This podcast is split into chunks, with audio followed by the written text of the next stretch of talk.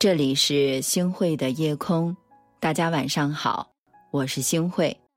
不知道大家是不是和我有一样的感觉哈？直到日子周周复始，突然在我们回首过往的时候，我们才发现自己呀，一直都活在别人的世界里，满足着他们的期待，迎合着他们的夸赞，唯独呢，我们没有善待过我们自己。岁月是一场无法重来的单程旅行，逝去的时光不会回来，唯有在慢慢变老的路上，好好爱自己，才不是对生命的辜负啊！就像蔡康永老师说的那样，对自己好一点儿，那是会跟你在一起最久的人。有一个问题呢是这样来说的，大家也来思考一下：什么东西让绝大多数人身心俱疲？又心甘情愿的为他忙前奔后，就是面子。我觉得呀，这话说的特别的有道理。很多时候，我们总为了一丝面子耗尽心力，却常常被最在意的面子伤得最深。电影《后来的我们》当中有一个角色叫林建清，我觉得这个人啊就是这样的。为了在年前的时候同学聚会上倍儿有面子。在北京混得并不是很好的他，不惜押上年终奖金，还有啊，从别的地方借的一些钱，买了一车的北京烤鸭。回来之后呢，分发给前来聚会的同学们。本来以为这样财大气粗的表现就能够让自己脸上有光，令人艳羡，可没想到的却是在卫生间门口听到了同学们拆穿他的话语，尽了心，费了劲儿。最后不仅失了面子，还丢了里子啊！自尊心受挫的林建清回家之后一蹶不振，不惜对劝告他别硬装的父亲吼道：“不装，别人怎么看我？就因为这破地儿才这么累，我就不应该回来。”其实啊，真正让林建清感到心累的，从来不是生他养他的这片土地，而是被戳破面子之后的挫败。我记得作家一书就曾经说过，面子是一个人最难放下的，又是最没用的东西。当你越是在意它，它就会越发沉重，越发让你寸步难行。反之呢，当你选择放下面子，前路反而会变得畅通了。今年啊，受了疫情的影响，表弟公司的薪资降低，繁重的车贷、房贷。压得人透不过气来，一向害羞的表弟决定下班之后去街上拉客。每每遇上站在路边的人，总会硬着头皮去招揽生意。放下身段拉客的表弟，不仅让各种繁重的贷款得到了解决，还把日子啊过得是蒸蒸日上。就连那些有资历的老人都对他赞不绝口。而我最羡慕表弟的是，他活出了里子的同时，又赢得了面子。是的，生活有两大误区：一呢是活给别人看，二是看别人生活。在我看来呢，不论是活给别人看，还是看别人生活，都只活在别人的眼光当中，白白蹉跎了自己。所以，我们唯有放下无用的面子，才能够不被别人的眼光所累。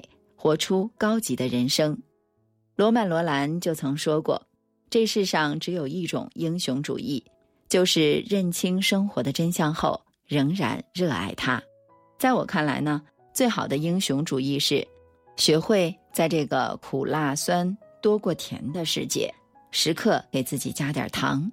就像毕淑敏在书里面写到的：“等着别人来爱你，倒不如自己努力爱自己。”费力不讨好的面子就放下吧，这样活着势必随心自在。让你感到为难的请求就拒绝了吧，不必活在别人的嘴里来委屈自己。透支身体的各种恶习就戒了吧，健康的身体才是最大的不动产。无法重来的一生，请好好善待自己。那些想看却没能看的美景，都去看看吧。那些想做却没能做的事儿，都去尝试吧；那些想珍惜却没有能够珍惜的事物，都去呵护吧。为你我受冷风吹，寂寞时候流眼泪。有人问我是与非，说是与非，可是谁又真的关心谁？若是爱已不可为，你明白说吧，无所谓。不必给我安慰，何必怕我伤悲？就当我从此收起真情，谁也不给。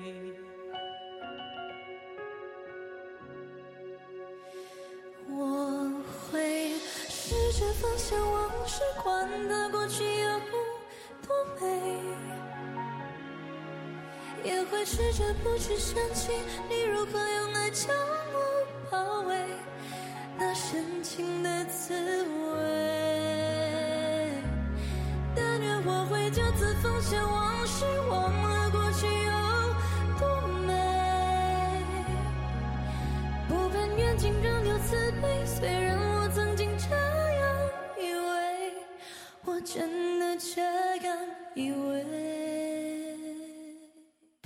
感谢您收听今天的夜空，如果您特别喜欢的话，那就分享吧。您还可以在文末点一个再看，让我知道。晚安，好梦。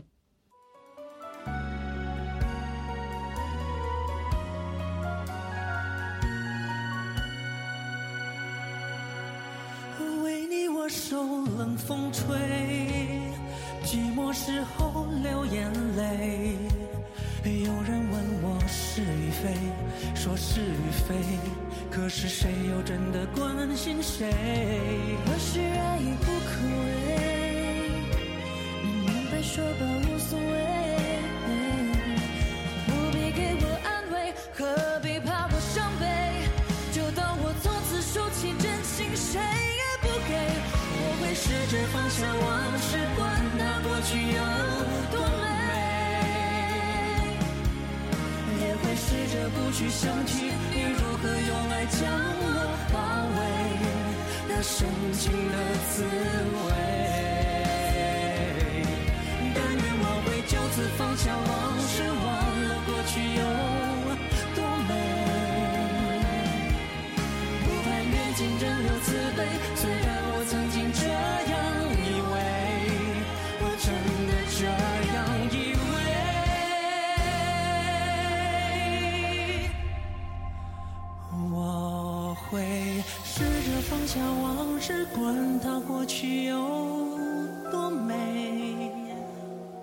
也会试着不去想起你如何用爱将我包围，那深情的滋味。但愿我会就此放下往事，忘了过去有多美。